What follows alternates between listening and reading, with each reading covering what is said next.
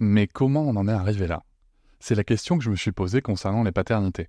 Pour y répondre, je vous propose de découvrir la BD Papa Sapiens, qui raconte l'histoire des pères à travers les âges avec humour et les chouettes dessins de Sévanie. Elle va paraître le 6 juin prochain. Vous pouvez la précommander dès maintenant et avoir un cadeau idéal pour la fête des pères. Alors rendez-vous dans votre librairie préférée ou dans les liens en description de l'épisode ou sur mes réseaux sociaux. Avec quelqu'un qui a dit que je peux pas jouer aux poupées et après j'ai. Bienvenue sur Papatriarcat, le podcast qui réfléchit la parentalité au XXIe siècle en essayant de l'affranchir du modèle patriarcal. Alors, il y a eu un point de départ, en tout cas moi que j'ai identifié dans, dans les récits que j'ai pu recueillir en entretien sur finalement, en fait, tout simplement pourquoi on en vient à s'engager. Comment on en vient à prendre la parole sur le sujet de la paternité publiquement, parce qu'en fait, ça s'est beaucoup formalisé comme ça de, de, votre part. Ça a été des engagements qui sont passés par euh, l'écriture de blogs, l'écriture d'ouvrages ou la mise en place de podcasts, donc un rapport à prendre la parole publiquement euh, sur la question euh, du congé paternité.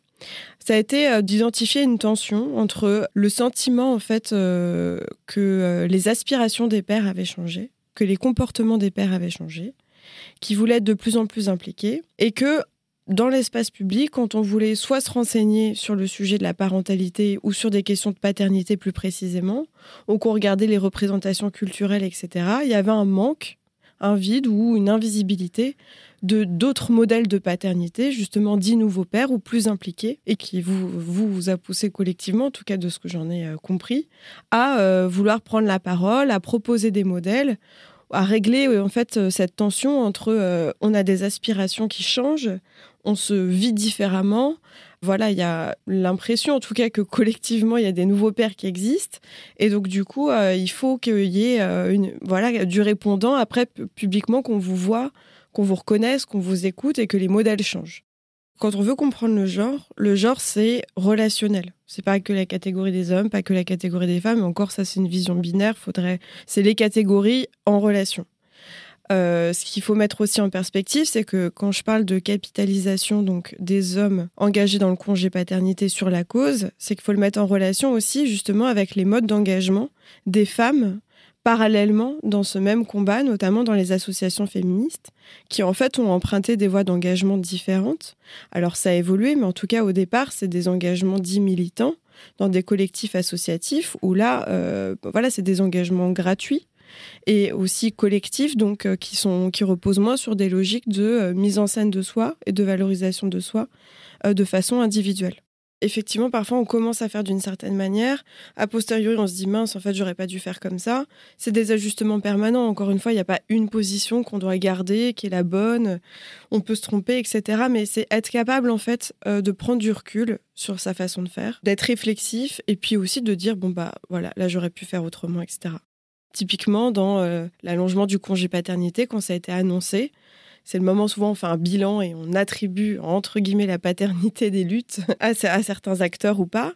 Et c'est vrai que le mot féministe, par exemple, dans les médias, il n'y en a pas. Le mot féministe n'est pas là. Certains pères auraient très bien pu dire Bon, bah là, à ce moment-là, on a la visibilité médiatique, mais rappelons-le, euh, depuis 2017, des associations sont constituées.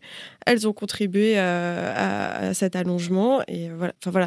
Et je dirais une dernière chose qui est vraiment importante, mais ça rejoint l'idée de, citer euh, des sources, c'est vraiment faire preuve de curiosité et de ne pas faire table rase d'un existant. C'est-à-dire peut-être avant d'y aller, juste se dire, bon, du point de vue des engagements, du point de vue de la littérature, et ça va avec cet effet nouveauté, parce que l'effet nouveauté, quand on dit on est nouveau, c'est comme s'il n'y avait rien eu avant. Et c'est vraiment du coup, euh, s'il y, a des choses, elles existent, elles sont à côté, il faut aller les chercher. Et ça, c'est un peu de travail, euh, c'est un peu d'investissement et qui nécessite d'être un peu patient, mais. Euh, et voilà, j'espère que cet extrait t'a plu. Tu pourras retrouver l'épisode en entier dès demain sur toutes tes plateformes préférées comme Apple Podcast, Podcast Addict, Pocket Cast ou encore Spotify. On peut aussi se retrouver sur les réseaux sociaux, sur Instagram, Facebook, TikTok, mais aussi tu peux t'abonner à ma newsletter, tu trouveras le lien en description.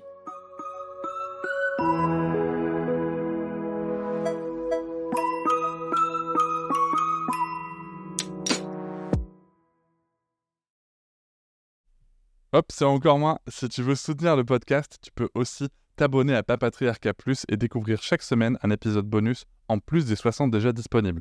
à découvrir sur tes applis de podcast comme Pocketcast, Castbox ou encore Apple Podcast. À très vite.